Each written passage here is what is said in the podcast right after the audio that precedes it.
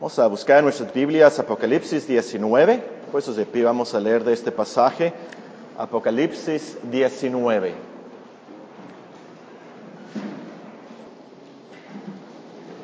Libro de Apocalipsis, el capítulo 19.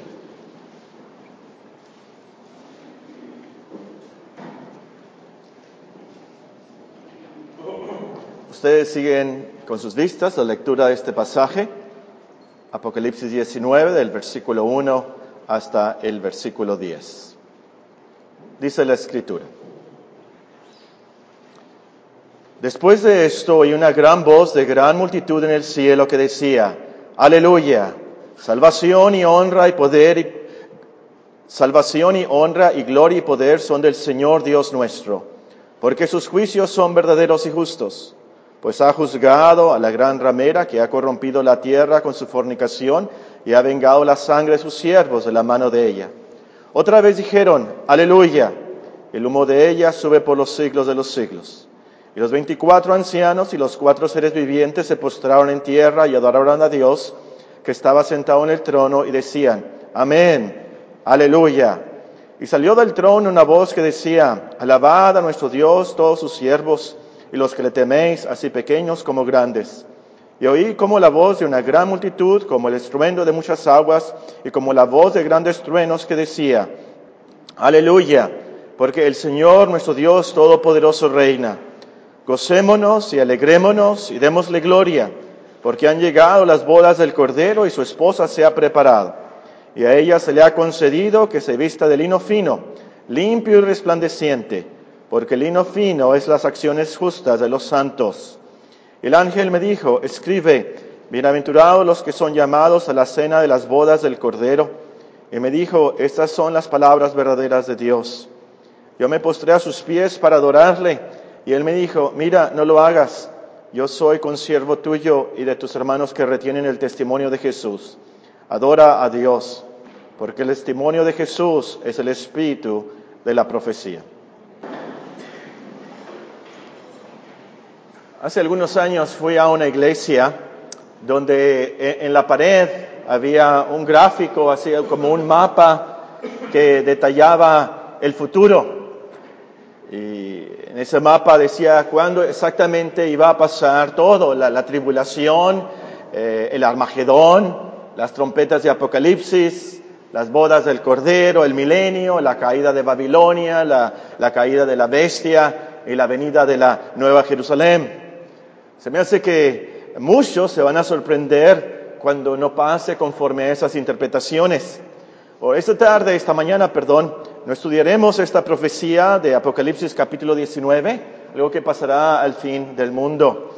Ya saben que en esta iglesia vamos a estudiar el Apocalipsis y las profecías del futuro después de que hayan sucedido. Es decir, vamos a tener una clase allá cuando estemos en el cielo. Así va a ser más seguro eh, la interpretación, ¿verdad?, de estos pasajes. Pero como parte de nuestra serie sobre las buenas obras, estudiaremos el versículo 8. Apocalipsis capítulo 19 y versículo 8 dice la escritura, y a ella se le ha concedido que se vista de lino fino, limpio y resplandeciente, porque el lino fino es las acciones justas de los santos. Esta es una gran promesa que nos anima y nos reta mucho a hacer buenas obras. Antes de estudiarla, noten que en los versículos anteriores se profetiza de una gran alabanza. Leímos en estos versículos de, un gran coro, una gran adoración, una gran alabanza de una gran multitud. Nos dice, hay 24 ancianos, cuatro seres vivientes. En el versículo 5 se menciona los siervos de Dios, pequeños y grandes. Y como dice en Apocalipsis capítulo 7, es una multitud que no se puede contar, nadie la puede contar. Luego el volumen de sus voces es increíble. Dice el versículo 6 que es como el estruendo de muchas aguas y, y grandes truenos. La semana antepasada estaba escuchando un himno en YouTube y vi que enseguida del recuadro, no sé si ustedes se han fijado que enseguida del recuadro principal hay unas sugerencias más o menos del mismo tema que usted está viendo en YouTube. Bueno, eh, me llamó la atención que una de las sugerencias es que yo viera o escuchara eh, los himnos que se cantaron en la boda real del príncipe de Inglaterra. eh, Guillermo y, y Catarina, ¿se llama? La princesa. No sean como que no saben, a ver, Guillermo, ¿sí? Así, sí, así se llama. Bueno, la boda real. Eh, en la boda, yo no sabía, yo no la vi, no estaba ahí, no me invitaron. Eh, eh, se, cantaron, se cantaron himnos. Me sorprendió, y no me sorprendió tanto que cambiaron algunas palabras de los himnos, pero me sorprendió ver algunas de las personalidades que estaban ahí cantando los himnos. Porque yo sé que esas personas son ateos, yo sé que esas personas son antibíblicas, antidios. Bueno, me sorprendió y me puse a ver a las diferentes personalidades de todo el mundo, ¿verdad? Que estaban en esta gran boda, cómo estaban cantando. Unos estaban fingiendo, luego, luego se les veía, ¿verdad? Que estaban fingiendo que, que no se sabían las palabras ni querían cantarlas. Las cantaban más o menos. Unos ni siquiera abrieron los labios. Se escuchaba más el órgano, ¿verdad? Que, que las voces. Bueno, en esta ocasión de nuestro pasaje, todos, absolutamente todos, cantan. Y cantan a todo volumen, con voces y tonos perfectos. Pues es un canto, un coro, una adoración celestial de todas las personas, de todos los creyentes, de todos los ángeles, todos glorificados, absolutamente todos cantando la perfección. Imagínense eso. Y el refrán principal del coro es la palabra aleluya. Nos dice el versículo 1. Después de esto, y una gran voz de una gran multitud en el cielo que decía, aleluya. Versículo 3. Otra vez dijeron, aleluya. Versículo 4. Y los 24 ancianos y los cuatro seres vivientes se postraron en tierra y adoraban a Dios que estaba sentado en el trono y decían, amén aleluya. Versículo 6. Y oí como la voz de una gran multitud, como el estruendo de muchas aguas, como la voz de grandes truenos que decía, aleluya. El refrán, el coro principal es aleluya. Muy interesante, muy curioso, yo no sabía. E, esta palabra no se encuentra en el Nuevo Testamento. E, es la única ocasión, y es en Apocalipsis, que nos encontramos con esta palabra y solamente en este pasaje. Por cierto, para los músicos, los que conocen la música clásica, Hando escribió el famoso coro del Aleluya de su Mesías basado en este pasaje. Eh, aleluya. Y ahí me voy a poner a cantar el Hando de Mesías de Aleluya, pero no voy a poner. Me acuerdo cuando estaba en la primaria, me convertí más o menos ah, en segundo o tercer año de, primaria. Comenzó comencé a asistir a la iglesia. Y los demás, mis compañeros, supieron de esto, que Paco Orozco está yendo a una iglesia de aleluyas. Y me pensaban a decir, aleluya. Y ahí va el aleluya. Mi amigo que me había invitado a la iglesia, Santiago Perkins, me dijo, y no se me va a olvidar lo que me dijo, me dijo, ¿sabes qué? No te preocupes. ¿Sabes qué significa aleluya? Alabado sea el Señor. Alabado sea el Señor. Qué gran coro. Qué gran refrán. Pero ¿por qué tanto aleluya? ¿Por qué en este pasaje en particular de todo el Nuevo Testamento? ¿Por qué tanto gozo y gloria? ¿Por qué tantas personas y seres celestiales? Como que todo el universo está cantando esto. Y, cantando a todo volumen a la perfección. Bueno, el versículo 7 nos dice por qué. Gocémonos y alegrémonos, démosle gloria porque han llegado las bodas del Cordero y su esposa se ha preparado. E, esta es la razón y este es el contexto de nuestro versículo, el versículo 8. Y a ella se le ha concedido que se vista de lino fino, limpio y resplandeciente, porque el lino fino es las acciones justas de los santos. Nuestro texto comienza con las palabras y a ella, y a ella. Pero ¿quién es ella?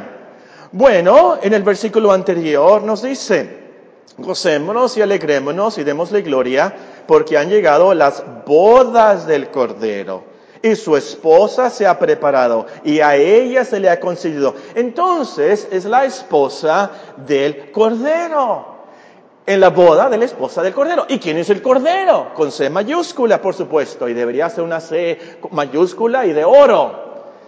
Bueno, si leemos Apocalipsis, vamos a descubrir que el Cordero es Cristo, Él es el Cordero inmolado del capítulo 5. Y Juan, ustedes saben el versículo de Juan 1.29, cuando Juan el Bautista lo identificó, Cristo venía a él, se acercaba a él y Juan el Bautista dijo, he aquí el Cordero de Dios que quita el pecado del mundo. Cristo es el Cordero, por supuesto. Entonces ella, la esposa del Cordero, es la iglesia, la iglesia. Leímos ayer en la boda, eh, Efesios 5:25, maridos, amad a vuestras mujeres, así como Cristo amó a la iglesia, se entregó a sí mismo por ella, para santificarla, habiéndola purificado por el lavamiento del agua por la palabra, a fin de presentársela a sí mismo una iglesia gloriosa que no tuviese mancha, ni arruga, ni cosa semejante, sino que fuese santa y sin mancha. Entonces, hermanos, este capítulo 19 de Apocalipsis y este pasaje de la iglesia y la boda del Cordero, eh, más que una parábola, eh, más que una profecía, es una realidad espiritual. Es una analogía, sí, pero es una realidad espiritual. Nos dice el pasaje en Efesios también, tal es la unión de la iglesia con Cristo, eh, es un matrimonio celestial y esto es increíble. Y Pablo no le queda más que decir, esto es un gran misterio pero es una realidad. Bueno, el caso es, ella aquí es la iglesia, la esposa del Cordero, los cristianos, los creyentes o como dice al final del versículo, los santos. Muy bien, ya sabemos quién es ella en nuestro texto. Sigamos adelante. La siguiente frase es, se le ha concedido, vean en sus Biblias, Apocalipsis 19 y versículo 8, y a ella se le ha concedido que se vista de lino fino limpio y resplandeciente, contrario a la bestia, contrario a la ramera y su vestimenta, a ella la iglesia nos dice, se le ha concedido que se vista de lino fino, limpio y resplandeciente. Se le ha concedido, es decir, e, es un don, es algo que se da gratis. La novia no compró el vestido, el novio se lo concedió, el novio se lo dio. Y el vestido, nos dice el pasaje, es de lino fino. O como dice otra traducción, lino finísimo. El otro día me mandaron al, Price Club o al Costco, como dicen los jóvenes de hoy, ¿verdad? Los antiguitos decimos todavía Price Club. Bueno, me crucé por el Mega y me fijé que había un mini tianguis ahí. Y pensé que era de, los que vienen de Oaxaca, ¿verdad? o del sur y tienen artesanías. Pero resultó que había unos árabes ahí. Había una musulmana y me interesó mucho lo que tenía ahí en venta. Y había lino fino, le pregunté, ¿y de qué es esta blusa? Increíble, como seda, muy bonita, se veía fuerte la calidad y todo. Me dijo, esto es lino fino. Eh, por así decirlo, me confirmó el mensaje, ¿verdad? Eh, de lino fino. Eh, eh, ustedes probablemente no van a París a comprar lino fino. Pero en los tiempos bíblicos era la, tela más preciada, la tela que se usaba para las vestimentas sacerdotales y también, por cierto, la que se usó para hacer las vestimentas, los vestidos, las túnicas del gran rey David. Era lo más fino, lo más preciado en los tiempos bíblicos. Y aquí nos dice nuestro texto, eh, el hino de la novia, nuestro texto, no tan solamente era finísimo, pero recalca que era limpio, no tenía uh, ni una sola manchita, ni una sola arruga, limpísimo, tenía que ser así. Eh, ¿Se imaginan si María José ayer, la hermana María José Ortega de Bechelani, ahora, hubiera llegado con el vestido sucio? ¿Se imaginan la mamá, nuestra hermana, se imaginan la hermana Bechelani? La boda y el vestido. Por supuesto que no, por supuesto que no. Tenía que ser limpio, limpísimo. E, e, el hino de la novia es tan limpio que nos dice luego que resplandece. Es decir, brilla, alumbra. Algunas versiones en vez de resplandeciente dicen blanco, puro. Y nos podíamos imaginar entonces ese vestido de la boda, eh, eh, blanco como la nieve. Ahora, la última frase nos interpreta la visión. ¿Y qué es esto de este vestido? Porque el lino fino, nos dice el versículo, véanlo, porque el lino fino es las acciones justas de los santos. Santos, aquí no son personas como San Bartolomé o San Bonifacio, ¿verdad?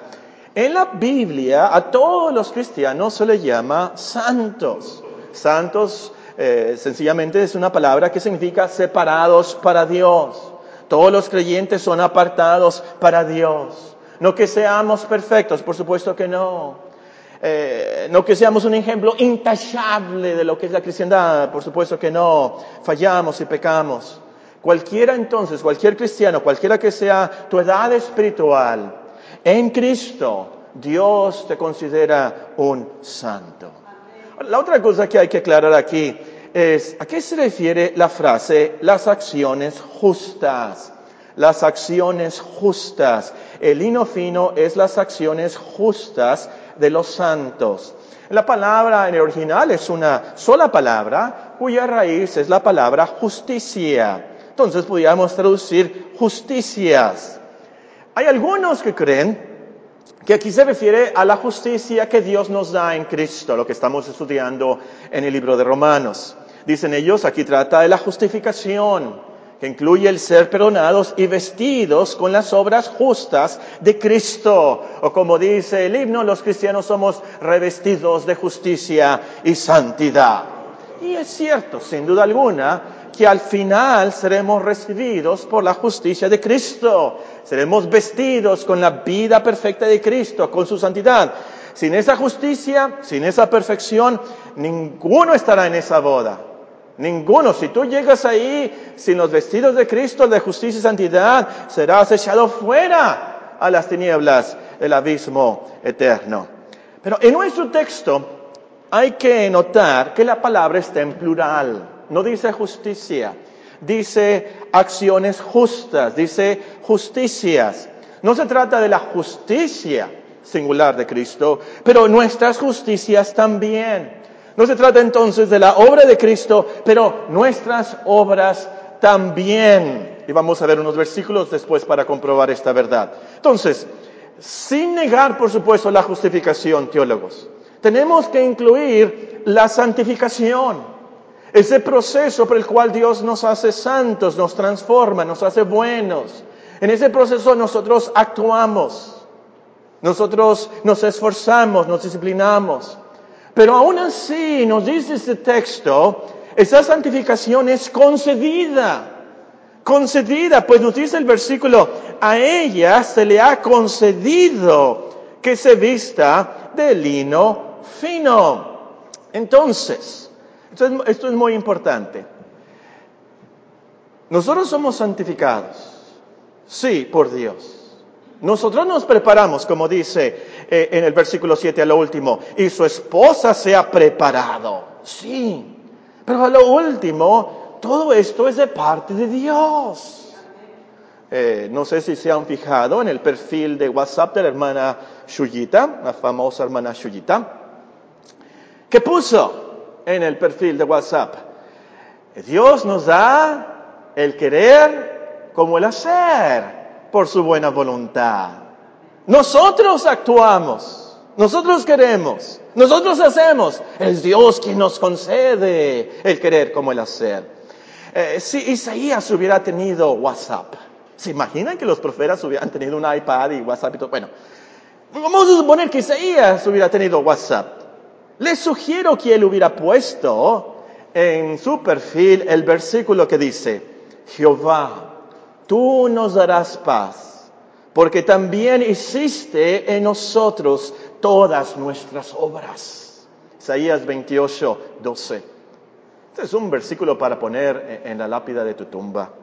Jehová, tú nos darás paz, porque también hiciste en nosotros todas nuestras obras. Bueno, esto es lo que dice el versículo, es la enseñanza, la doctrina del versículo. Vamos a terminar con las enseñanzas prácticas. Primera enseñanza práctica. El versículo nos dice, y a ella se le ha concedido que se vista de lino fino, limpio y resplandeciente, porque el lino fino es las acciones justas de los santos. Primera enseñanza, este versículo nos enseña que aún nuestras buenas obras son concedidas por Dios. Aún nuestras buenas obras son concedidas por Dios. En Hechos 11, 18 nos dice que Dios nos concede la fe. Dios nos concede, perdón, el arrepentimiento. Hechos 11, 18. Filipenses 1.29 nos dice que Dios nos concede la fe. Y aquí nos dice el, el profeta, Dios nos concede las acciones justas. Dios nos concede las buenas obras. O como dice en Efesios 2.8, Él nos concede la fe, es un don de Dios. Y Efesios 2.10, Él prepara de antemano las buenas obras que nosotros vamos a hacer. Entonces, a causa de Cristo, a causa de Cristo, Dios concede a los cristianos todo lo que necesitamos para llegar a la gloria. Como dice San Pedro, Dios nos concede todo lo que necesitamos para la vida y la piedad. Es por eso que al final Dios va a recibir toda la honra y toda la gloria y por eso tantos aleluyas. Por eso el versículo 1 nos dice, Apocalipsis 19.1, en el cielo vamos a cantar, aleluya, la salvación, honra, gloria y poder son del Señor Dios nuestro. Él nos salva desde el principio hasta el final. Y la lección práctica es, como cristiano, puedes tener una gran seguridad de salvación sabiendo que a lo último no depende de tus habilidades o tu gran fe o tu arrepentimiento perfecto, a lo último todo depende de Dios, que a causa de Cristo, en unión con Cristo, nos va a conceder todo lo que necesitamos para llegar al cielo. Yo he soñado, era una, era una pesadilla, por supuesto. Yo he soñado que voy al cielo. Pero también una vez tuve una pesadilla y que no me iba al cielo.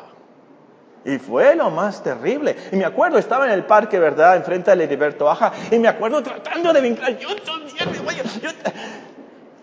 es de lo más horrible para un cristiano tener la sensación, el pensamiento, la duda. Y si Dios no me salva. Y si yo me voy al infierno. Y esto es verdad y me voy al infierno. Y, si, y si fallo. Y si pierdo mi salvación. Y si, eso es lo más horrible. Como cristiano no tienes por qué temer. No tienes por qué temer que vas a perseverar hasta el final. De seguro vas a perseverar. ¿Por qué? ¿Por tu felicidad? ¿Por tu pureza? ¿Por tu disciplina? No, no, no. Dios te va a conceder todo lo que necesites. Dios te va a dar la salida a la tentación. Dios te va a dar la salida de esa tribulación aún las buenas obras que necesites para adorar a Dios, para crecer en la fe, para llegar al cielo, Dios no las concede. Y la lógica es la misma de Romanos 8. Si Dios no escatimó ni a su propio Hijo, sino que lo entregó por todos nosotros, ¿cómo no nos va a conceder la fe? ¿Cómo no nos va a conceder el arrepentimiento? ¿Cómo no nos va a conceder las buenas obras? Claro que sí no las va a dar gratis, como dice ahí Romanos 8, gratuitamente. Muy bien, segunda lección. Este versículo nos enseña que debemos asegurarnos que somos parte de la esposa del Cordero.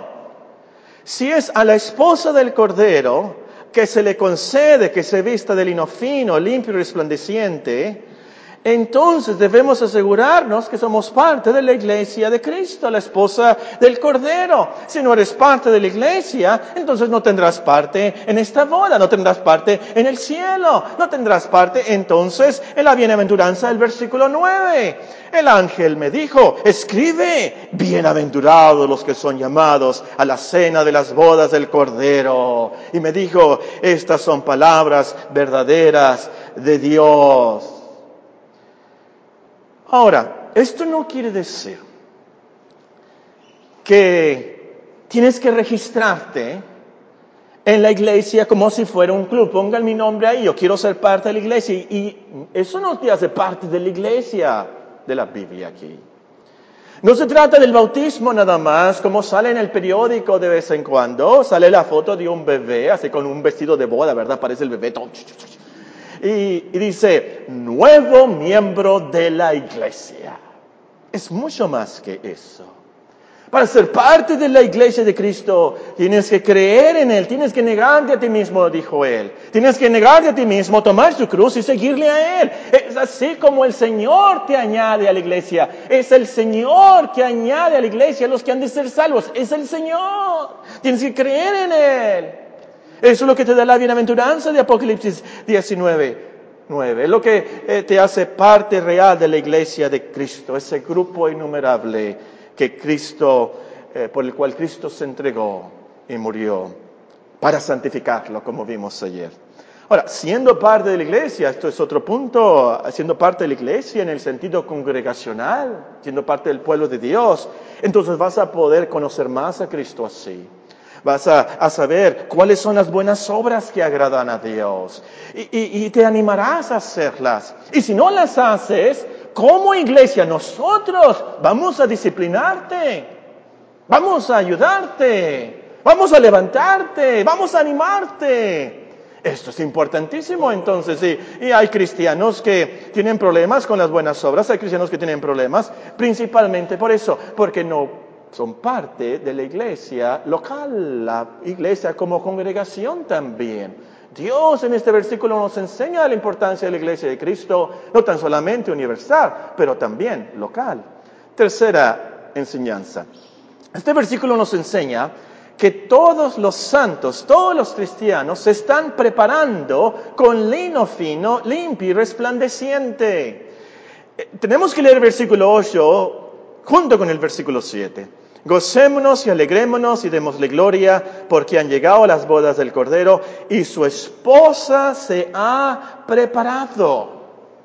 Si te dices ser un cristiano y no estás vistiéndote de lino fino, que son las acciones justas de los santos, te estás engañando.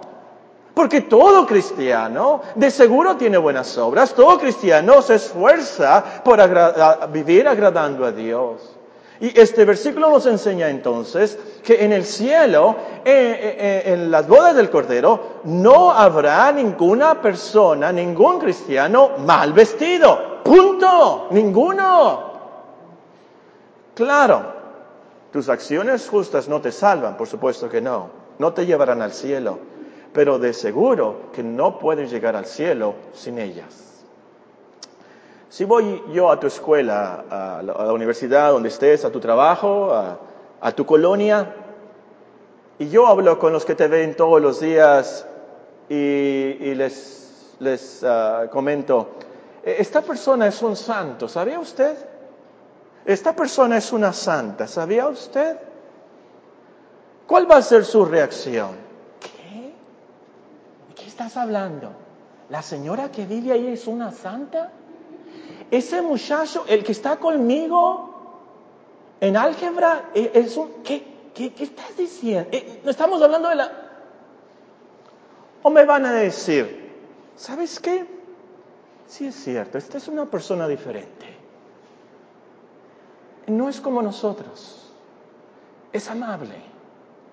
Es paciente. Me ayuda en lo que puede. No dice mentiras. Yo le dije, por favor, dile al maestro, la, la, la, y no quiso. No dice chistes rojos, no se emborracha, no chismea. Eh, y es cierto, ahora que me acuerdo, me ha hablado de la Biblia y me ha invitado a la iglesia. El cristiano tiene que ser santo, tiene que ser bueno, tiene que tener estas acciones justas, tiene que. No me vengas con, ah, es que yo soy salvo por gracia, yo creo en la elección de Dios, yo soy salvo por pura misericordia. Amigo, es cierto, y esto es lo que predicamos en esta iglesia, que somos salvos por pura gracia, pero al salvarnos, Dios nos concede las buenas obras a todos los cristianos. Y por eso puedes leer en Apocalipsis, por ejemplo, en Apocalipsis capítulo 21, donde nos dice que en el cielo no hay mentirosos, no hay cobardes, no hay fornicarios. Entonces, manos a la obra, hermanos. Prepárate. Haz buenas obras. Haz acciones justas. ¿Qué buenas obras? Comienza limpiando tu casa. siendo sumisa, disciplinando a tus hijos. Llévale un pastel a la vecina y un folleto de la iglesia. Barre la banqueta de la vecina. Comienza llegando tiempo a la iglesia. ¿Exagero? ¿Exagero con esto? Llega a tiempo a la iglesia. Ven a los cultos de la iglesia. Lee tu Biblia. Comienza saludando a todos. ¿Exagero? ¿Exagero? Creías que te iba a decir, ve a China, ve a, Ecuador a ayudar a los... Fue en Ecuador, ¿verdad? El terremoto. Eh, comienza amando a tu esposa aquí hoy disciplinando a tus hijos. Comienza trabajando cada minuto y cada segundo que te paga tu jefe, trabájalo y más. Comienza cuidando tu cuerpo.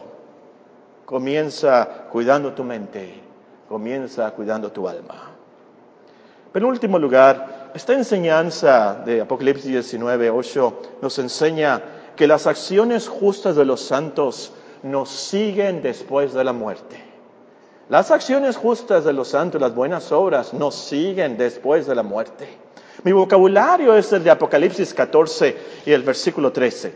Apocalipsis capítulo 14 y versículo 13.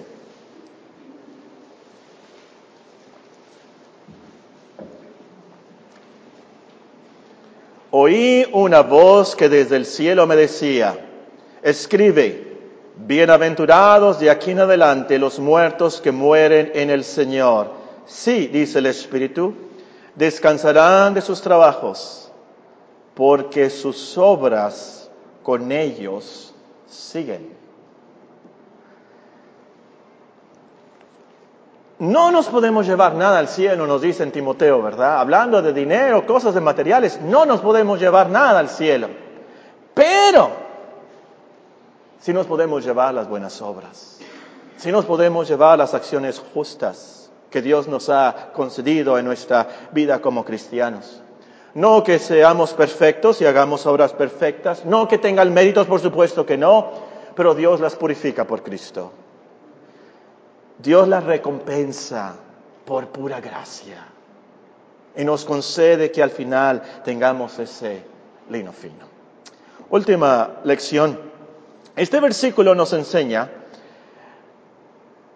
que las acciones justas de los santos se notan, son resplandecientes. Es interesante notar que la palabra resplandecientes del original es lampros. ¿A qué le suena? Lampros. Lámpara. Es de donde tenemos esa palabra. Lámpara. Es una lámpara, algo que, que brilla, algo que da luz. La cristiandad se nota, los cristianos brillan, da luz, como dijo el Señor, ustedes son la luz del mundo. Una ciudad asentada sobre un monte no se puede esconder, ni se enciende una luz y se pone debajo de un almud, sino sobre el candelero y alumbra a todos los que están en casa. Así alumbre su luz delante de los hombres, para que vean sus buenas obras y glorifiquen a su Padre que está en los cielos. Entonces, como decíamos en unos sermones pasados, no puedes ser un cristiano de closet. No puedes decir, yo creo, yo estoy bien con Dios, no lo tengo que demostrar, eh, no le tengo que decir a nadie, yo estoy bien y ya. Eso es imposible, imposible. Donde hay fuego, hay lumbre, hay, hay calor. Y el punto es, tus buenas obras brillan con el Evangelio. Tus buenas obras pueden salvar a otros. Tus buenas obras son las que gritan más el mensaje de la cruz. Y como nos enseñó el Señor, lo principal es que tus buenas obras glorifiquen a Dios. Esas acciones justas a lo último glorifiquen a Dios. Voy a terminar leyéndoles una historia que nos contó nuestro Señor Jesucristo. Una parábola es una historia y como una profecía también.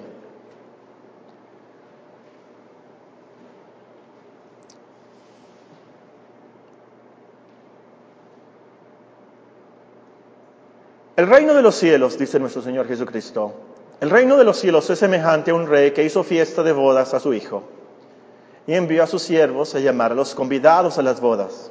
Mas estos no quisieron venir. Volvió a enviar a otros siervos diciendo, decida a los convidados, he aquí, he preparado mi comida, mis toros y animales engordados han sido muertos, todo está dispuesto, venid a las bodas. Mas ellos, sin hacer caso, se fueron, uno a su labranza y otro a sus negocios, y otros tomando los siervos los afrentaron y los mataron. Al oírlo el rey se enojó y enviando sus ejércitos destruyó a aquellos homicidas y quemó su ciudad. Entonces dijo a sus siervos, las bodas a la verdad están preparadas, mas los que fueron convidados no eran dignos. Id pues a las salidas de los caminos y llamad a las bodas a cuantos oyéis.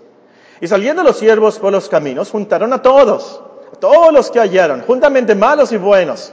Y las bodas fueron llenas de convidados. Y entró el rey para ver a los convidados.